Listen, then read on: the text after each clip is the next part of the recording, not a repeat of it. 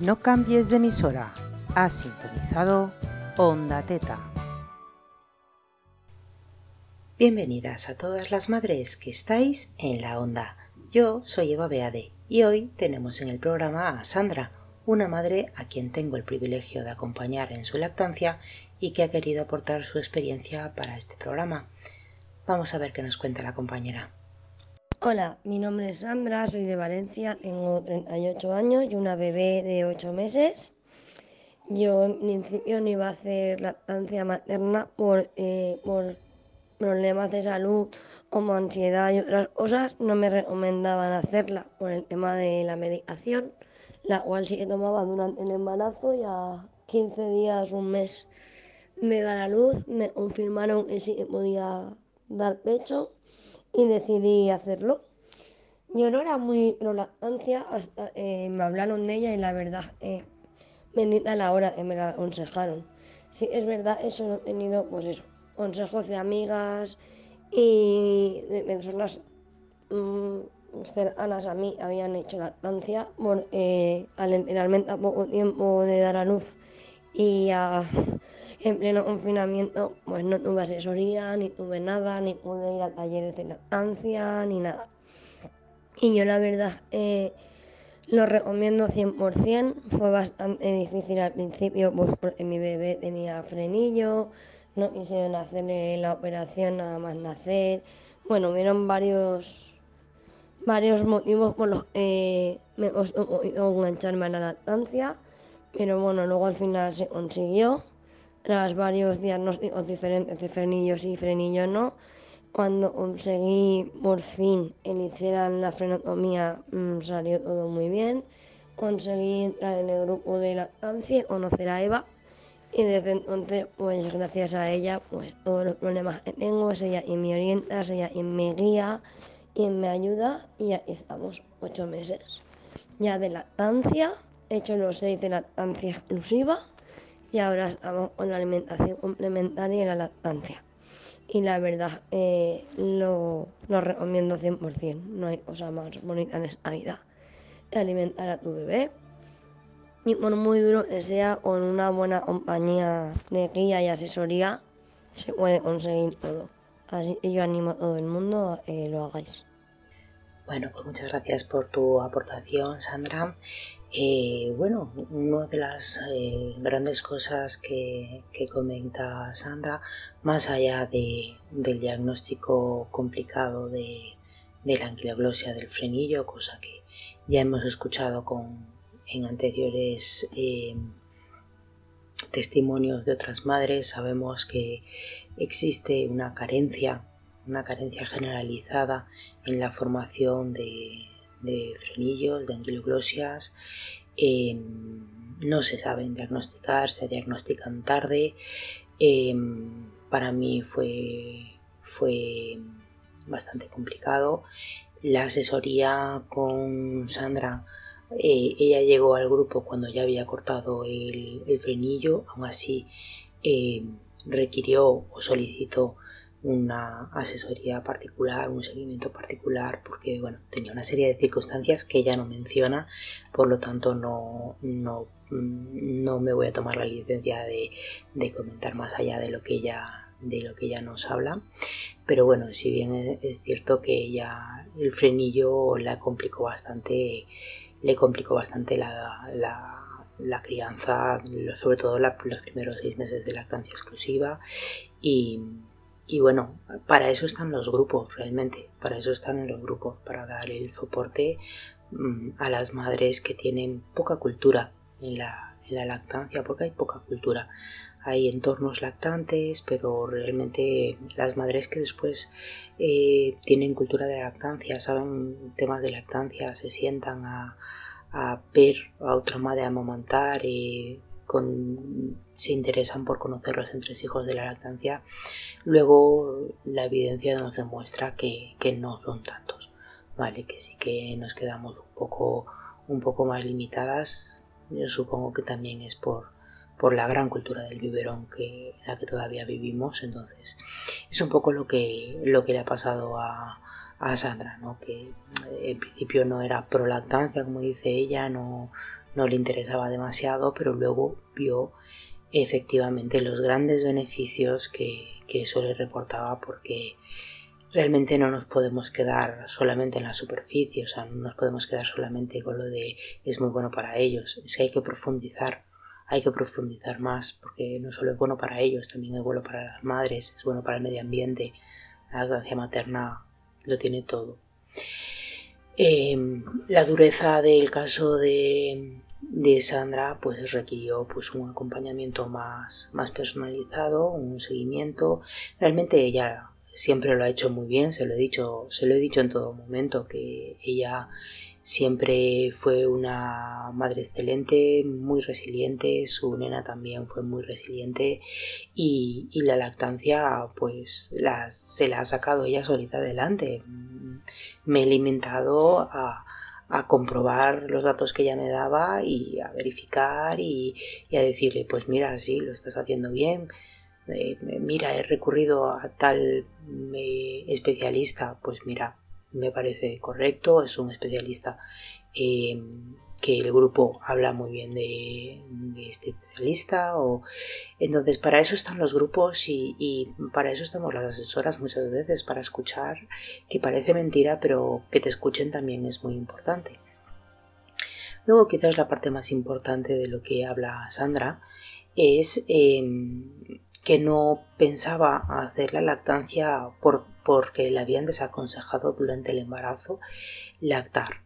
Cuando aun cuando estaba tomando esa medicación en el embarazo, lo cual ya sabemos que si puedes tomarlo en el embarazo, puedes tomarlo en la lactancia, no así al revés. Hay una gran cantidad de medicamentos que se toman en la lactancia y que traspasan la barrera placentaria y no se pueden tomar en el embarazo. Pero sí que es al contrario, si se puede tomar en el embarazo, es decir, si no traspasa la barrera placentaria, es compatible con la lactancia porque no se excreta por la leche materna por lo general. En todo caso, lo que sí que se hace, sí que se hace notar eh, en este comentario es que las personas que aconsejaban a Sandra en su embarazo no tenían mucha idea de lactancia, lo cual es grave y nos lo encontramos constantemente, nos lo encontramos muy frecuentemente, sobre todo en mamás con diabetes gestacionales o con problemas previos de lactancia o con potencial mm, problemas en el inicio de la lactancia a la que no se les está dando los consejos adecuados para el inicio de la lactancia correcto, como puede ser, pues, por ejemplo, hacer un banco de precalostro o recurrir a una asesora de lactancia que le haga el, correcto la correcta preparación para su lactancia cuando sabemos que puede fallar, es decir, cuando sabemos que existen indicios claros de un posible problema en la lactancia, que no tiene por qué suceder, pero sí que hay indicadores. Si hay indicadores, tiene que haber, tiene que haber por fuerza em, una asesoría detrás. Vale, tenemos nuestra función y si no es una asesoría a través de una asesora de lactancia tiene que haber una labor de una matrona ahí. Entonces, em, en este momento existe un desconocimiento generalizado generalizado por parte de una gran cantidad de profesionales de lo que sería la plataforma de, José María Paricio, ¿vale? que es el creador de, de, Lactancia. Lactancia es un proyecto de la PILAM, la Asociación de Promoción e Investigación Científica y Cultural de la Lactancia Materna. Y, bueno, eh, es decir, esta es un recurso recomendado por la Academia de, Medicina y de Lactancia de los Estados Unidos, recomendado por la Organización Mundial de la Salud, eh, recomendado por la Asociación de Pediatría Española. Es decir, es un recurso eh, tanto para profesionales médicos sanitarios, como para madres, como para cualquier profesional que esté en contacto con madres o bebés lactantes. Vale, es una página web e-lactancia.org, es gratuita, funciona a través de aportaciones y, de donaciones de diferentes eh, patrocinadores, como puede ser la UNED, como puede ser em, eh, Amamanta o eh, de Pit, eh, ahora no me sale no me salen más, pero bueno, que ya con que la, la, la UNED esté promocionando eh, lactancia y que además sea un recurso recomendado ampliamente por las organizaciones de salud eh, infantil ya lo hace constitutivo de, de, una herramienta muy útil y gratuita os digo, trabaja a través de, donaciones, de timers. Y, bueno, yo os digo, eh, es más que medicamentos, ¿vale? Tiene artículos de lactancia, pues habla de la gripe, habla de la vacuna del COVID, habla de fármacos, fitoterapia, homeopatía, eh, procedimientos médicos, eh, cosméticos, sobre contaminantes, sobre enfermedades que pueda tener la madre. Es decir, es digamos, un compendio. Quizás se conoce mucho más por la búsqueda del medicamento. Es decir, tiene un buscador que tú le pones el, medicamento que necesites em, conocer, como por ejemplo puede ser ibuprofeno. Tú pones en el buscador ibuprofeno y a través de un semáforo te pones si es compatible o no con la lactancia y qué cantidad se excreta por la leche, si es peligroso, porque hay medicamentos que se excretan por la leche, pero no son peligrosos, es decir, que, se, los puede tomar porque es una cantidad tan baja que se podría tomar. Hay medicamentos, hay inyectables, por ejemplo, que puestos en una sola ocasión o puestos en un tiempo muy limitado no consiguen la carga suficiente como para dañar a nuestro bebé. Entonces, eso es una gran herramienta que debe ser usado sobre todo por los profesionales sanitarios. ¿Para qué? Porque los profesionales sanitarios son los que tienen que saber qué eh, cantidad de medicación es la que tú necesitas, por eso es muy importante que las medicaciones sean a través de recetas.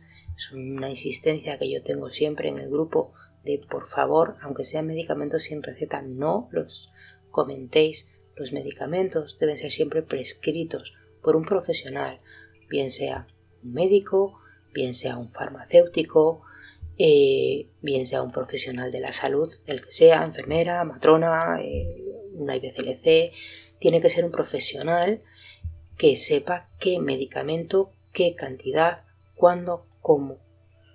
¿De acuerdo? Y, bueno, eh, más allá del medicamento, que es lo que más útil puede resultar, porque todas han tenido en algún momento la duda de, ¿y si me tomo este medicamento, llamémosle X, me puede hacer daño, pues, o lo que muchas ha sucedido, por ejemplo, con el famoso nolotil. El famoso nolotil. Bueno, sé que no puedo decir marcas comerciales, pero bueno, hagamos como que no he dicho la, la marca. Muchas, sobre todo de mi quinta, les sucedió que el posparto les daban este medicamento que venía en una cápsula roja, como si no hubiera un mañana e incluso se los ponían por gotero. Y de pronto, un día, en 2018, finales de 2018, se encontraron con una alerta sanitaria que decía que no se puede tomar este medicamento en la lactancia. Y claro, les entraron los mil males porque claro, es que yo me los tomaba como si fueran caramelitos. Y a mí me los daban en el posparto como si no fuera nada. Y claro, ahora resulta que es rojo y claro, el semáforo rojo da mucho miedo. Bueno, pues esta, este tipo de, cambios, si leéis la, la, información, os pone, pues eso, pues por qué se ha cambiado, qué investigaciones nuevas han salido, porque está muy actualizado, porque la lactancia está sumamente actualizada. De hecho, la lactancia es mucho más fiable, mucho más fiable que los prospectos del fabricante. ¿Vale? Mucho más fiable porque hace un análisis específico en la lactancia los fabricantes normalmente suelen considerar embarazo y lactancia como la misma situación y vosotras, yo y todo el mundo sabe que estar embarazada y ser lactante no es lo mismo. Es como cuando venden la ropa de premamá enorme con la barriga marcada y te la venden para lactancia y dices tú, pero cuando esté dando lactancia ya no estaré embarazada, ¿qué sentido tiene? Pues sí, pues resulta que lo hacen así porque consideran que el embarazo y la lactancia es lo mismo. Entonces, pues bueno, esta es la, situación con la que nos encontramos. La lactancia está mucho más actualizado que, los propios prospectos de, los medicamentos. Y bueno, tiene ese sencillo eh, semáforo de colores para la gente menos versada, pero luego tiene eh, una serie de información, de excipientes, de, de qué cantidad se excreta y esa es la parte útil para los profesionales sanitarios. Es una página web eh, hecha por profesionales pensada mm, mayormente para profesionales, para el uso de profesionales, aunque bueno, se da por sentado que, muchas madres van a recurrir a ella, por lo tanto se, realizó de una manera accesible para las madres que, que desean acceder a la información. Y entonces, en ese espíritu de, de que, las madres tuvieran acceso a, la información, eh, además de los fármacos, se empezó a introducir la fitoterapia, la homeopatía, productos alternativos, procedimientos médicos, porque claro, surgían las dudas, surgían de, ¿y me puedo hacer una radiografía? ¿Y yo me puedo operar? ¿Puedo ponerme anestesia? ¿Me puedo poner crema para... ¿Me puedo hacer láser? Por ejemplo. O me puedo tomar una infusión, puedo echarle, yo qué sé, comino a mi comida. Pues claro, todas esas dudas se fueron añadiendo y entonces se fueron incorporando también a la lactancia, de tal manera que eh, hoy en día constituye, ya os digo, una página muy útil, muy útil en el que desde que podéis buscar cualquier tipo de infusión y podéis saber porque sí, es decir, eh, puntualizo, hay infusiones que son incompatibles con la lactancia también que son dañinas para el hígado de vuestros hijos. Entonces, em, eh, en este momento en la lactancia encontramos, pues eso, desde infusiones a condimentos para la comida, a contaminantes en jabones, champús, geles, eh, enfermedades maternas como puede ser la COVID, como puede ser la gripe, como puede ser el resfriado común, eh, diabetes, es decir, existen artículos sesudos eh, muy bien explicados de una manera muy accesible para las madres y en el que se nos, se nos da esta información. Una página muy interesante y es una página de primera mano para cualquier asesora de lactancia. De hecho, yo tengo un acceso rápido en mi móvil y estoy deseando que hagan una aplicación que sea mucho más rápida que, que, la, que, la, que la página web pero yo tengo un acceso en mi móvil directo para que ante cualquier consulta eh, ir, ir lo primero que, que, hay que hacer es lactancia. Y deberían tener todos los médicos, deberían tener todos los profesionales de la salud un acceso independientemente, independientemente de si tú trabajas o no trabajas con la lactancia, deberías tener acceso porque eventualmente te puede tocar una madre que piense hacer lactancia materna o que desee. Pero así por regla general, mm, lo primero que me contaba Santa de que ella no iba a hacer lactancia porque le decían que, los medicamentos que se estaba tomando eh, no eran compatibles, y dije, bueno, pero lo consultaron en lactancia, no sabía lo que era la lactancia. Me dijo, no, tal, es que claro, pero es que no los estabas tomando durante el embarazo. Y me dice, sí, pues entonces si los tomas durante el embarazo los puedes tomar en la lactancia, mujer.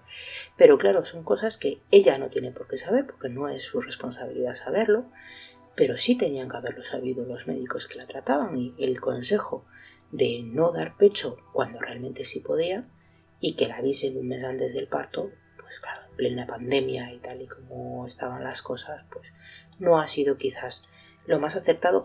Y aquí realmente mm, lo que se nota, o sea, lo que sale a relieve de esta situación es la falta de formación. Me, canso de decirlo, cada programa creo que lo debo decir como unas 200 veces, pero es que es verdad. Esto, el desconocimiento de esta herramienta hecha por profesionales para profesionales, con el gran aval que tiene sanitario, con la gran utilidad que tiene, el que no lo conozcan los profesionales sanitarios de un hospital, sobre todo profesionales que llevan un embarazo, no lo entiendo. Es algo que no, que no llego a, entender. Pero bueno, es las circunstancias de, de, de Sandra. Es muy interesante. Yo de verdad os insto a todas que las que no conozcáis e-lactancia Entrad, navegad por, por, el, por el blog, es muy interesante, podéis buscar medicamentos, podéis, bueno, leer los libros de, de, José María Paricio, que son muy interesantes. Yo estoy a la espera de comprarme el último, que todavía no me lo he podido comprar, pero, pero bueno, eh, me encanta el libro de, de Eres la mejor madre del mundo. Es una frase que le digo a todas las madres, porque sois las mejores madres del, mundo para vuestros bebés. Y, bueno, ya os digo, es muy interesante que le deis un, vistazo patrocinarlo. Yo aquí con, esto no gano nada, pero bueno, patrocinarlo siempre está bien. Además, em, me, gusta, me gustaría reseñar la gran ayuda que me ha supuesto a mí, particularmente como persona en lactancia.org, eh, porque, bueno, yo en un momento en mi lactancia necesité someterme a una operación. Eh, esa operación pues, tuvo una complicación, tuve una infección de la cicatriz y eh, pues la persona que me tenía que entender se negaba aplicarme determinados tipos de medicamentos porque eh, decía que al estar lactando no me los podía aplicar y me estaba enfrentando a una infección muy grande. Y claro, se puso en riesgo lo que sería la cicatrización de mi, de mi herida se puso en riesgo mi vida, porque las infecciones no son una cosa que se tenga que tomar una broma. Y pues bueno, yo ante mi desesperación y ante la negativa de este personal sanitario a, aplicarme los productos que eran adecuados mientras estuviera lactando, tenía dos opciones, o mentir y decir que no estaba lactando, o eh, decir la verdad y exigir que se me diera el tratamiento que me correspondía. Eh, yo les envié un correo electrónico a lactancia mm, para indicarles que el medicamento que ella se negaba a ponerme eh, no aparecía en su web, lo cual suele ser bastante raro, todo se ha dicho. Y, bueno, no tardaron ni 24 horas en enviarme una respuesta súper detallada, súper amable. De verdad que mm, Además, no es la primera vez que, con ellos tengo un detalle de, estos con otras madres. Me consta además que tienen respuestas rápidas, detalladas, súper amables y, bueno, todo lo que no se encuentra en lactancia te lo responde. Ahora en tiempos de COVID supongo que estará un poco, un poco más complicado, pero es, eh, es de mencionar y es de, y es de tener en cuenta el que tengan esa profesionalidad y ese cariño, ese mimo por todas las madres lactantes.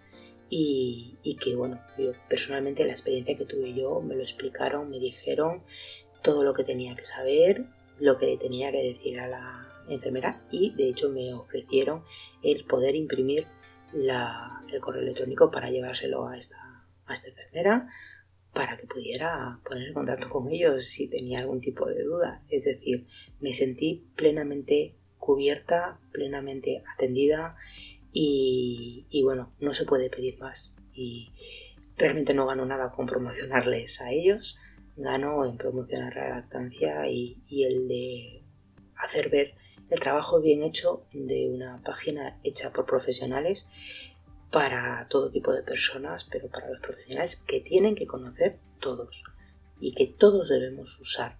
Todos, madres lactantes, profesionales sanitarios, farmacéuticos, asesoras, todos, todos debemos usarla. Y es lo que os pido a vosotros también, y es que lo que os pido a vosotros, aunque seáis madres lactantes que no tengáis nada que ver con la sanidad, eh, es importante que si vais a tomar algún producto, si tenéis algún tipo de duda, si vais a tomar algún medicamento, todo lo que os diga el médico, si no ha sido comprobado, lo comprobéis. Comprobación rápida. Es simplemente ver el nombre del medicamento, si no aparece por nombre de medicamento, ver la composición, ¿de acuerdo? Veis la composición y, y nada más. Y ya está. Si es un medicamento con una medicación compuesta, pues se pueden ver todos los componentes o se les puede enviar un correo electrónico indicándoles el nombre del medicamento para, para que, para que puedan comprobar la dosificación y, la interferencia con la lactancia. Es muy importante este tipo de, cosas, participar, estar ahí con ellos. Y bueno, eh, este programa ha sido un poquito, un poquito corto, caminamos eh, ya este, eh, el final del, mismo. Esta segunda temporada de, de Teta está siendo con unos programas un tanto más, más cortos, pero bueno, me imagino que también se os hacen un poquito más ligeritos. Ya empieza a ser, eh, empezáis a ser un poco más expertas, por lo tanto ya no necesitáis mm, conferencias de, hora y media en, mis charlas. Como he dicho en los grupos y como he dicho por eh, Instagram, sigo esperando vuestras experiencias personales en lactancia. El programa tiene que seguir adelante. Eh, yo sigo poniendo todo de mi parte para, sacarlo adelante, a pesar de todos los problemas que he tenido últimamente con el ordenador y, bueno, con, el, con el COVID, por desgracia hemos estado confinados y hemos estado un poquito malitos en casa, pero bueno, todo tiene que ir pasito a pasito. Y bueno, chicas, eso, estoy esperando que, que me enviéis vuestra experiencia personal en la lactancia. Como siempre disponéis de varias vías de contacto, WhatsApp, Telegram, también correo electrónico onda.teta.gmail.com. Repito que me he trabado. Correo electrónico onda.teta.gmail.com. En mi perfil, como siempre, encontraréis todos los enlaces para, para contactar conmigo he creado pues eso, grupos de debate de WhatsApp, de Telegram, siguen activos, mm, hay poca participación, sois poquitas seguidoras, pero siguen activos y seguirán manteniéndose activos para pues comentar los programas que necesitéis, las dudas. Y, bueno, pues eh, siempre me vais a encontrar eh, en, en WhatsApp y en el Telegram las principales eh, plataformas de difusión seguiré subiendo los programas, el programa de una teta y los especiales también. Espero que en futuro próximo empiecen a subir, empezar a subir especiales, que los monográficos, que ya parece que van empezando a tomar marcha. El monográfico especial de, de, de Navidad, el de la crisis de lactancia, ha sido espectacular Realmente tengo que agradecer que un programa monográfico de dos horas y media, casi tres, pensé que no se iba a escuchar tanto como se ha escuchado. De verdad, creo que es uno de los más escuchados junto con el programa inicial. Y, la verdad es que estoy sorprendida, o una de dos, o es que teníais mucha necesidad del monográfico de, de las crisis de lactancia, o es que os ha gustado escucharme, o, soy muy buena para haceros dormir, que también puede ser. Mi marido dice que soy un poco coñazo en ese aspecto. Pero bueno, sea como fuere, eh, ahí están pues, los monográficos de, que se van subiendo. Dentro de poco pues empezarán un poquito a marcha. Tengo muchos pendientes, es que me los pedís y es que no me da la vida. No me da la vida, no me da la vida. Y, y bueno, eso. Sabéis que este podcast y mi labor continúa siendo voluntaria, por eso hemos tenido ahí un poquito de, tropezones con, los con los programas, con la programación. Trabajo pues eso a dos semanas vista y, me ha venido un poco mal que se me estropeara el ordenador y, y habernos puesto malitos en casa. Con la niña en casa es imposible trabajar, la, la realidad. Pero bueno, como decía, el podcast y mi labor continúa siendo voluntaria, así va a seguir siéndolo siempre, siempre que pueda. Si queréis apoyar, pagar un café, ser mis mecenas en todos los proyectos que desarrollo en torno a la lactancia, pues tenéis disponibles varias plataformas para el mecenazgo. Los enlaces también están en el perfil de, de, de la cuenta y también en Instagram. Y por mi parte, agradecer nuevamente a todas vosotras que estéis ahí escuchándome, me dais mucho aliento, sois pocas pero muy guerreras y me dais mucho aliento para seguir adelante. Y, y simplemente gracias, gracias por estar ahí y nos vemos en el siguiente programa de Onda Teta.